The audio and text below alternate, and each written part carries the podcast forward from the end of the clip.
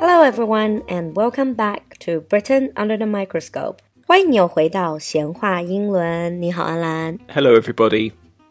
So, carrying on our previous topic, we're still going to look at the history of English. So, last time you were telling us about Anglo Saxons and how English language, especially Old English, originated from Germanic language. Yes. 所以是日耳曼语族的一个语言. And we also listened to Old English, which English people today wouldn't understand. No. In the last episode, we asked the question why is English no longer like this? The reason behind this is 1066. 1066 is when the Normans conquered Britain at the Battle of Hastings. It's one of the most famous dates in British history. Normans, so 诺曼人. Mm-hmm. So the Normans, they've gained control over what is now England. Yes. The Norman king, William the Conqueror, he killed the Anglo Saxon king and he took control over the whole of England. And that was in 1066, 1066年. Yes. So how did that change the language people speak? So what did the Normans speak then? The Normans spoke a type of French, which means that Norman French, it became the language of government and law. Ah, so because they control the country now. Yeah. So imagine what that would have been like if you were an Anglo Saxon. All of a sudden, your language, your king changed. You were ruled by people that spoke a completely different language from you. How does that even work? Do you have to then learn Norman French? To be honest, many of them didn't really have to. The nobles, they all spoke French. And this really influenced English. The nobles, 就是贵族. So essentially people who are controlling the country, they were speaking Norman French, but common people, they still spoke Old English. Yes. So how did this influence English, the language? 28% of English vocabulary comes from French. And you can see a lot of this vocabulary is about the government, the church, fashion, food. So, topics that were very important to the nobles. Ah, and also what we would say quite high-end stuff, 高大上的词, Yeah. and they're more French. The common words are more English. Yes. I think a lot of Chinese learners, when they're learning French, Mm-hmm. they would recognize a lot of the vocabulary very, very similar or almost the same as you would see in English. Uh, Yes, that's true. And that's the same for English speakers as well. An educated English speaker, they can probably just about read a- a newspaper in French. All without learning French. just by recognizing the words. But the problem is that because the languages have changed so much over the years, there are lots of words in French that look the same as words in English but have different meaning. Ah, So this is what we learnt at school Mm. because in Britain most people learn French at school. You learn false friends, we call them. false friends. So, ah, so the words that they are, they look similar or they Yeah. are the same, but they mean different things. Yeah, absolutely. I think it's kind of like Chinese and Japanese. We have a lot of false friends as well. Yeah.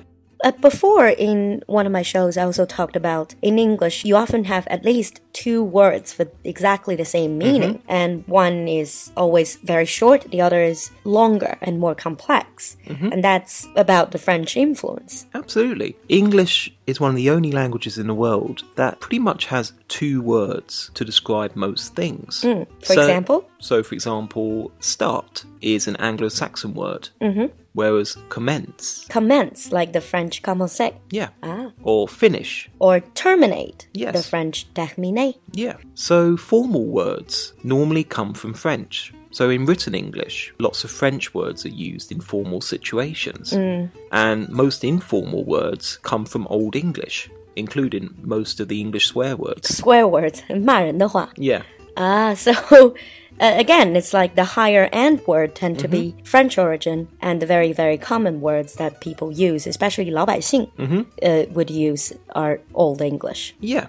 You mentioned that there was a lot of French vocabulary about government, church, fashion, and also food. So, what about food? Well, if you think about it, English is a very strange language because we have two different words for the meat of an animal and the animal itself. Oh, so i- in Chinese we just say 猪,猪肉, Yeah. 牛,牛肉. We just add the word flesh. So in English it's just completely different word. Yeah. So, for example, pig, Pork, sheep, mutton, cow. beef. That's because the names of the animals come from Old English. This is what the peasants who looked after the animals spoke, Are the farmers? the farmers. They used Old English. But the nobles who ate the food spoke French, so they used French words to describe the food. Oh, that's right, because pork, beef, and mutton, these are all from French roots, from French words. Yeah. And the farmers never ate those? Well, not often. This is certainly something very interesting. So, how did that influence English in general? Was because these are still two different languages. Over the years, over the centuries, French and Old English came together. And this becomes Middle English. Middle English. So we have Old English and now it's Middle English. Uh, 呃，从古英语到了中古英语。 Yeah, that's because it was only in the 14th century that English became an official language of government. For the centuries before that, it was Latin or French that was used for government. Oh, so it only be- became an official language in 14th century. Yeah. When I was learning about English literature, you think of Middle English and then you think of Geoffrey Chaucer. Chaucer.